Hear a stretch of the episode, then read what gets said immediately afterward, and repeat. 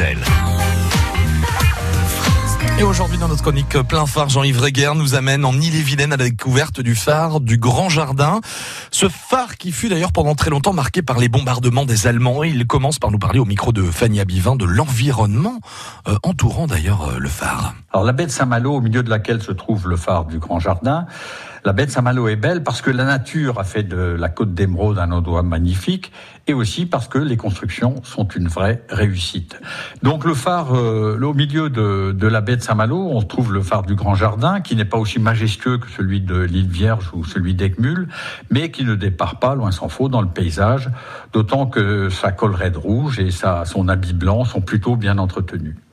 Alors c'est le seul phare de la baie de Saint-Malo que l'on remarque sur son rocher, euh, parce que les autres sont, en ville. Le phare de la Balue à Saint-Servant, le phare de Rochebonne, et puis euh, le phare de, des Bas-Sablons.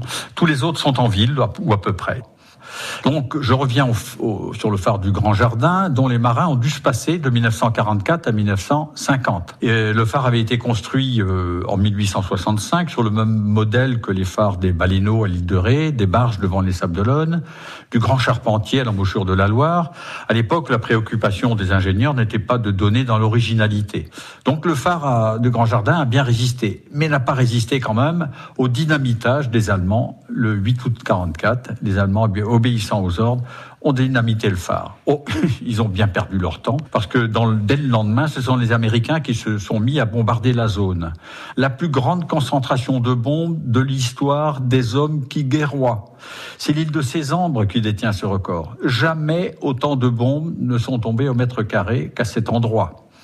En attendant la fin du déluge de feu, les Allemands se sont planqués sur leur blocos, puis ils sont sortis en brandissant le drapeau blanc pour se rendre sonné, abasourdi et même sourd, mais vivant. Alors pour en revenir au phare, euh, il a reçu son lot de bombes américaines qui ont achevé le dynamitage des Allemands. Et alors, quand il est, comme il était en mille morceaux, ben, pour le remplacer à la fin de la guerre, les autorités administratives, les phares et ont envisagé la construction d'un grand phare d'approche dit de premier ordre sur l'île de Cézambre. Et puis l'administration en question a préféré renoncer. Pourquoi? Pour une question de coût? Ah non, non, non, pas vraiment. Pour une question de sécurité. Toutes les bombes, en effet, qui sont tombées sur ces ambres n'ont pas explosé. Se promener sur l'île, c'était pendant des années traverser un champ de mines. Alors entreprendre le chantier d'un phare qui aurait duré de nombreux mois, c'eût été exposé les ouvriers à un danger permanent. Idée de sortie d'ailleurs hein, pendant cet été. Tout autre chose, si vous êtes par exemple dans le Finistère, vous allez pouvoir vous rendre à Pinmar en Pays Bigoudin et monter tout en haut du fameux phare d'Ecmul. Et vous allez quand même découvrir une vue assez époustouflante hein, sur une bonne partie du Pays Bigoudin. Rendez-vous à Pinmar cet été si vous n'avez, si vous savez pas quoi faire d'ailleurs de votre journée par exemple. Ce vendredi, il est 7h45.